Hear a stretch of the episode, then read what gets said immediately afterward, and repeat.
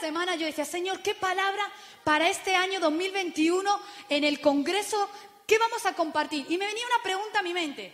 Esa pregunta quiero compartirla contigo y es el título de la palabra de hoy. ¿Estás listo? ¿Estás lista? ¿Estás preparado? Allí, para lo del fondo. la pregunta es, ¿qué te mueve? ¿Qué es lo que te mueve? ¿Qué es lo que te mueve cada día? ¿Qué es lo que te mueve a accionar? ¿Qué es lo que te apasiona? ¿Qué es aquellas cosas que te hacen moverte? De hecho, dicen que todo está en movimiento, todo el universo está en movimiento. Y si fuéramos a la física, me encanta la física, ¿verdad? Yo digo que mi asignatura preferida es la física. Si me gusta la, o sea, si vamos a la física, podemos ver las leyes de la física con nuestro amigo Isaac Newton cuando hablaba de las tres leyes, ¿verdad? De la física. Que todo está en movimiento. Las cosas están hechas y es que Dios nos ha diseñado para movernos, para accionar, para ir a más cada día. Porque el Creador está en movimiento. Dios se mueve. Ahora, yo me pregunto, ¿qué es lo que le mueve a Dios a accionar aquí en la tierra? ¿Qué le moverá a Dios a intervenir aquí en la tierra? Me he dado cuenta que a Dios Padre lo que le mueve es la adoración. Dios dice, en la Biblia dice, Dios está buscando adoradores que le adoren en espíritu y en verdad. Hay aquí adoradores que adoran a Dios, que entregan con su vida, ¿verdad? Pues aquí está Dios. Cuando tú adoras, cuando en casa levantas tus manos, adoras, entregas, vives una vida de adoración, haces que Dios Padre se mueva a tu favor porque Él busca adoradores. ¿Qué hace que el, Hijo se mueva? Lo vemos en la Biblia continuamente, que dice que Cristo decía, no he hallado tanta fe se maravillaba de la fe de hombres y mujeres, como tú, como yo, ante retos que manifestaban esa capacidad de resiliencia eh, fundamentados en la fe. Porque lo que hace que Jesús pueda moverse en medio de nosotros, lo que hace que Jesús se ponga en expectativa mirándote cara a cara, es la fe. ¿Y qué le mueve al Espíritu Santo? A Dios Padre le mueve la adoración, a Dios Hijo la fe. ¿Y al Espíritu Santo? ¿Te lo digo? ¿O para el próximo domingo? Eso te lo copié, cariño. En casa, ¿queréis saberlo? Me responden aquí. Necha, necha. Al Espíritu Santo lo que le mueve es un corazón. Un corazón que sea conforme al corazón de Dios. Un corazón que sea rendido. Un corazón que diga, Señor, heme aquí. Y es que al Padre le mueve la adoración, al Hijo la fe y al Espíritu Santo un corazón. Y tengo una buena noticia. Aquí en punto de encuentro están los adoradores. Aquí en punto de encuentro está la gente de fe. Aquí en punto de encuentro está la gente que ha rendido su corazón al Señor. Y sabemos que Dios se está moviendo en medio de nosotros. Dios se mueve. Ahora, sabemos cómo Dios se mueve, qué es lo que le mueve, pero ¿qué te mueve a ti? ¿Qué es lo que te mueve cada día? ¿Estás en movimiento o estás quieto? ¿De quién? de qué tipo eres? ¿De los que se mueven o de los que se quedan quietos? ¿Cuál es, tu ADN, verdad? Dice la Biblia, y recuerdo cuando estuvimos en, Jerusalén, yo siempre me imaginaba el, estanque de Bethesda, pues un estanque como una charca, como la charca del pueblo de mi madre. De ahí eh, es una charca, pero no, era todo algo hecho, una construcción tremenda y tenía una puerta, ¿verdad? Y dice la Biblia que junto a la puerta de las ovejas estaba el estanque de Bethesda. Y es curioso que diga que junto a la puerta de las ovejas, porque Jerusalén tenía varias puertas de entrada. Dice, junto a la puerta de las ovejas está el estanque de Bethesda. En la puerta del estanque de Bethesda podemos encontrar que había un tipo de persona, que estaban los, los ciegos, las personas que estaban paralíticas, las personas que estaban afligidas, que tenían muchos problemas. Sin embargo, en la puerta de las ovejas estaba la gente que hacía negocios, la gente que iba en avanzada, la gente que tenía visión. Es decir, una puerta al lado de otra. Encontramos una puerta con gente que se mueve, con gente que avanza, con gente de visión. Y en otro lado gente que no tiene visión, gente paralizada, gente que no avanza. La pregunta es, de cuál eres tú, de la puerta, que de qué puerta quieres ser, de la puerta de las ovejas, de que se avanzan, de que se mueven, o de la puerta que se quedan en el estanque paralizado. Hoy vengo a decirte, muévete. Venimos de un año 2020 donde Dios ha trabajado internamente, donde Dios nos ha estado moldeando, donde Dios ha estado refinando por dentro nuestra vida para venir a un año 2021 donde nos vamos a mover a cumplir el propósito de Dios en nuestra vida. Sé de aquellos que se muevan hacia el propósito. Sé de aquellos que vayan en avance. Sé de aquellos que conquisten todo lo que Dios ha prometido. Es el tiempo de moverse. ¿Qué es lo que te mueve a ti? Hoy quiero darte algunos principios, algunos pilares que tenemos que tener en nuestra vida que sirvan para movernos en este año 2021. Número uno, quiero hablarte de una palabra que seguro que has escuchado más de alguna vez y es integridad. Que la integridad te mueva en este año 2021 a cumplir propósito. Sé una persona íntegra. Sé una persona firme. Dice la Biblia allí, para los que tenéis Biblia, acompañadme en Josué. Josué capítulo 24 dice así, ahora pues temed a Dios y servirle con integridad y en verdad, y quitar de entre vosotros los dioses a los cuales sirvieron vuestros padres al otro lado del río y en Egipto, y servir a Dios. Y si mal os parece servir a Dios, escogeos hoy a quién sirváis, si a los dioses a quienes sirvieron vuestros padres cuando estuvieron al otro lado del río, o a los dioses de los amorreos en cuya tierra habitáis. Pero yo y mi casa serviremos al Señor. Yo en mi casa, ahora es curioso, no sabemos esta parte del versículo, yo en mi casa serviremos al Señor, pero ese contexto empieza diciendo, y empieza ahí diciendo, servirle con integridad. ¿Quién, quién hace esta, esta presión? ¿Quién está diciendo, yo en mi casa serviremos al Señor? Es Josué. El otro día recibo un mensaje de texto, una pregunta, y cuando te preguntan una, una duda, tengo una duda, ¿me la puedes resolver de un versículo? Y me dicen, cuando dice yo en mi casa servimos al Señor, esto lo que significa es que si yo hago muy buenas obras, entonces mi familia va a ser salva. Imaginaros, me preguntan, ¿y cómo explicarle que eso no es así, no? Que explicar a la persona, porque la salvación es por fe, no por obras, para que nadie se gloríe, dice la Biblia. Y empecé a, recordar esa, conversación con esa persona y yo quiero expresarte, yo y mi casa serviremos al Señor. ¿Qué significa? Josué dice, yo y mi casa serviremos al Señor. Ahora es curioso porque empieza diciendo yo. Yo y mi casa, ¿eso qué significa? Yo estoy comprometido a hacer lo que haga falta. Cuando una persona dice, yo y mi casa serviremos al Señor, lo que está diciendo es una declaración. Lo que está haciendo es poniéndolo en el lenguaje. Lo que está diciendo es, me comprometo a que voy a tener lo que tenga que tener, que voy a hacer lo que tenga que hacer, que voy a vivir una experiencia tan real y tan comprometida con Dios que la gente de mi alrededor no va a quedar igual, sino que van a ver en mí algo diferente, sino que van a ver en mí una transformación por el poder de Dios. Y cuando tú vives con Dios íntimamente, tu casa, te aseguro que tu casa nunca es la misma. Tu casa no es igual. ¿Por qué? Porque tú estás viviendo a Dios en ti. Y José dijo, yo en mi casa serviremos al Señor. Cuando tú estás decidido a servir al Señor, te aseguro que al final tu casa termina sirviendo al Señor. ¿Por qué? Porque ven en ti un ejemplo, porque ven en ti que las cosas de Dios funcionan, porque ven en ti que el Evangelio te ha transformado. Ahora, yo en mi casa no lo dijo cualquier persona, lo dijo Josué. Porque no se trata de que una varita mágica que todo el mundo diga, yo en mi casa serviremos al Señor. Se trata de que lo diga alguien con autoridad, alguien comprometido, alguien con integridad, que diga, ¿sabes qué? Voy a hacer lo que sea necesario para servir al Señor porque estoy comprometido hasta el infinito y mucho más allá. Jesús es una persona íntegra. De hecho, es nuestro modelo a seguir. ¿Cómo ser una persona íntegra, pastora? Si yo cometo fallos, si yo cometo errores. Bueno, sigue los pies de Jesús. Él dice que tenía un vestido hecho de lino fino, de un solo hilo, expresando que era de una sola pieza, que era una persona íntegra, que no había doblez en él. Y eso es lo que nosotros tenemos que mostrar, que somos de una sola pieza, que no somos de doble cara, sino que somos íntegros. Pero ¿cómo mostrar eso si el estándar está aquí arriba y no llego? Me he dado cuenta que integridad también tiene que ver con reconocer que cometemos errores. Hay veces donde hay que pedir perdón y hay que pedir perdón. Hay veces donde no hacemos las cosas tan bien y metemos la pata. Pero ¿sabes qué? Ese momento cuando tú te reconoces, Señor, me arrepiento, Señor, te pido perdón, te necesito y ves que Cristo viene a tu vida y que por Él tienes acceso y empiezas a mostrar a Dios en ti. Y ya la gente no te ve a ti, sino que ve a Dios en ti. Y entonces lo que era imposible se transforma en posible y empiezas a ser una persona íntegra, porque donde no podías, en Cristo puedes porque eres más que vencedor en Él. Así que en este tiempo, cuando veas que no puedes, agárrate más fuerte de Dios, porque en Él podrás mostrar integridad. Que la integridad sea un pilar en tu vida en este año. Pero no solo la integridad. Número dos, la pericia.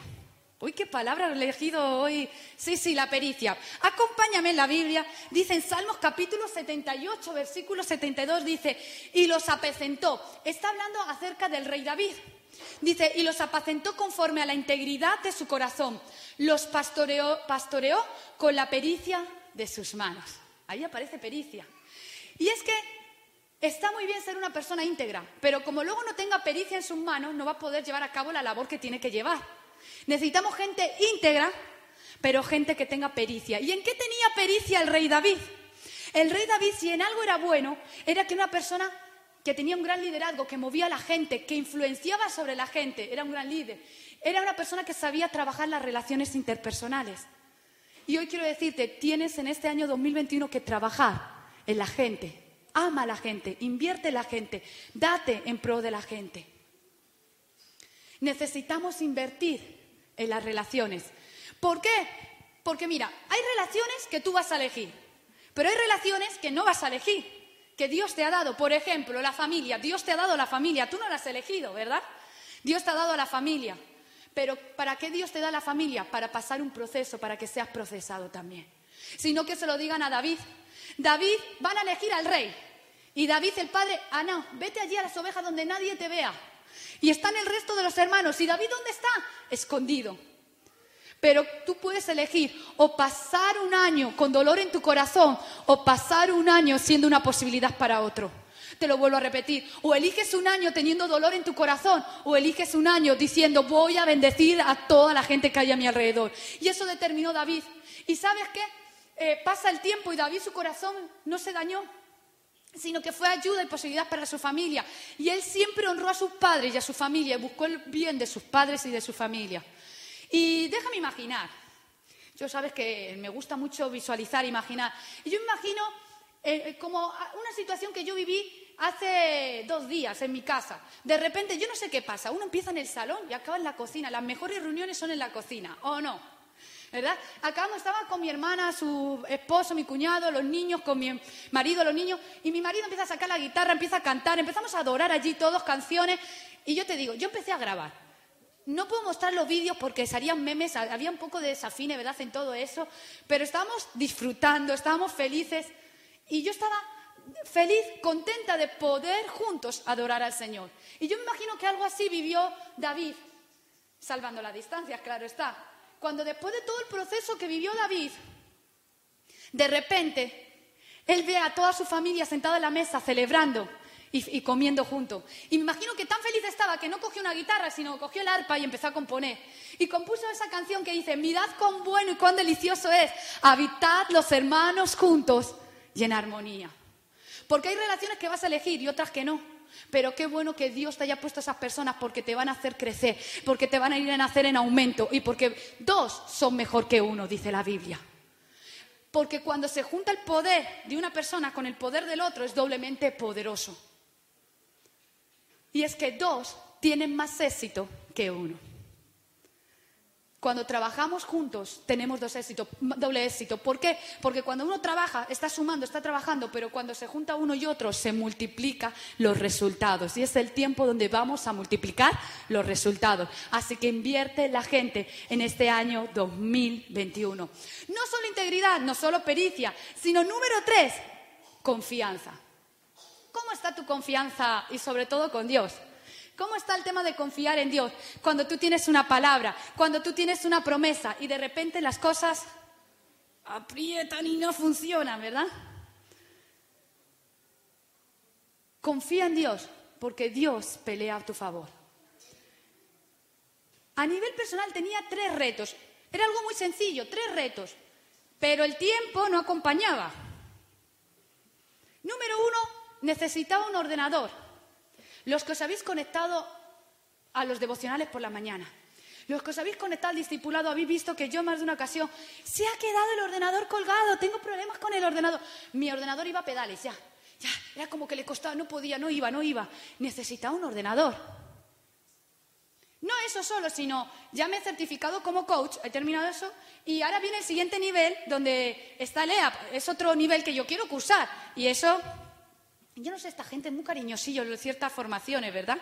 Y había otra cosa, otro nivel que es el upgrade, y que también era cariño. Y a todo eso estoy estudiando psicología y todo es cariñosillo. Y yo la verdad decía, si uno mira a los bolsillos no alcanza. Pero yo dije, ¿sabes qué? Yo confío en Dios. Todo lo puedo en Cristo porque Él me fortalece. Ya te digo, si yo cuento mi, economía, yo no tenía nada para todo eso. Pero yo dije, confío en Dios. ¿Y te puedes creer qué pasó? Los reyes magos, los reyes me trajeron mi ordenador. No solo eso, sino que yo estaba con, con el, yo estaba declarando una palabra. En España, cuando tú sacas un 10, te dan matrícula para la siguiente asignatura y te la dan gratuita. Y dices, Señor, me tienen que becar, Señor, me tienen que becar, Señor, me tienen... Yo, ¿cómo abrir esta conversación? Bueno, recibí una llamada, bueno, la recibió mi esposo y me, me felicitaron, me honraron y se dio un milagro allí. Y ya tengo un reto menos, vale, tenemos que afrontar el otro reto pagando, eh, eh, esforzando, pero Dios me ha bendecido y donde yo no podía, Dios envió ángeles para poder llevar a cabo los retos extraordinarios. Hoy quiero decirte, Dios te va a cumplir cada promesa que te ha dado. Dios lo va a hacer. Dios va a honrarte en cada área de tu vida. Eso le pasó a un hombre llamado Abraham, donde de repente le dice al criado Eliezer, vete a buscar novia, mujer para mi hijo. Y el criado duda y dice, pero ¿será que puede ser? ¿Será que sí? ¿Será que no? Y si me dice que no. Va a pasar. Y eso es lo que tú tienes que declarar ante tu reto. Va a pasar. Cuando Dios te da una promesa como tenía Abraham, cuando estás viviendo confiadamente, tú puedes inclinar tu rostro y elevar una oración declarando, va a pasar porque Dios ya me lo ha dicho, va a pasar. Confía en cada promesa que Dios te ha dado. Confía en el nombre de Jesús. ¿Por qué? Porque tu confianza va a inspirar a la gente que está a tu alrededor. Confía. Dios lo va a hacer a través de ti. La gente te verá y dirá, wow, esa persona confió y Dios respondió, voy a confiar en Dios. Sé una persona que maneje integridad, sé una persona que maneje pericia, sé una persona que en este tiempo confíe en Dios. Y número cuatro, sé una persona que entregue. Entrégate por completo. Entrega todo lo que tienes a Dios.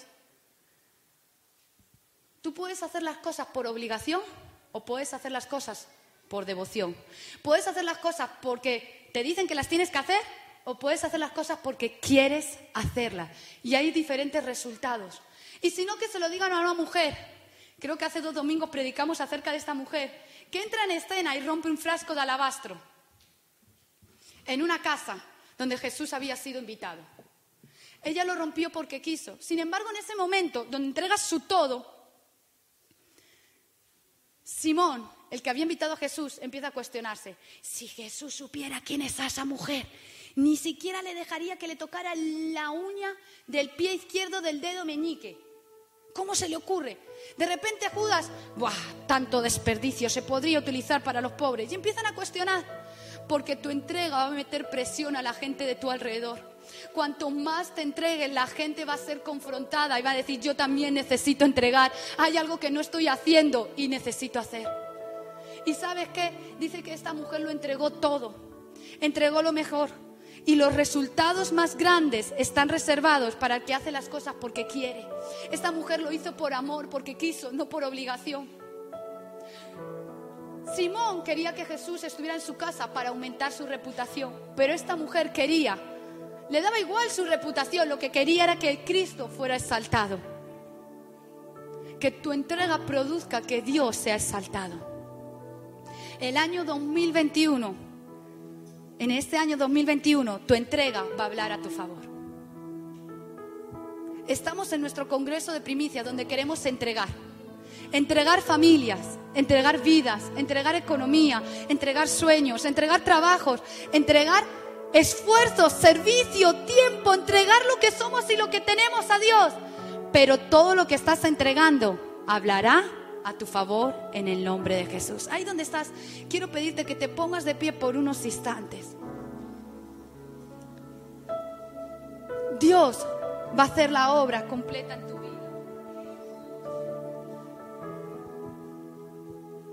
año 2021. Hoy estamos poniendo a Dios en primer lugar. Y hoy queremos honrarle. Y sabes que hoy Queremos orar por cada persona, queremos orar por cada persona que ha traído su sobre con sus sueños escritos, esos sueños que has orado y que Dios te lo dio. Queremos orar por tus ofrendas, por tus diezmos, por tu vida, por lo que eres y lo que tienes. Y queremos declarar que en este año 2021 Dios va a hacer cosas extraordinarias. Así que ahí donde estás, quiero pedirte que cojas tus sobres.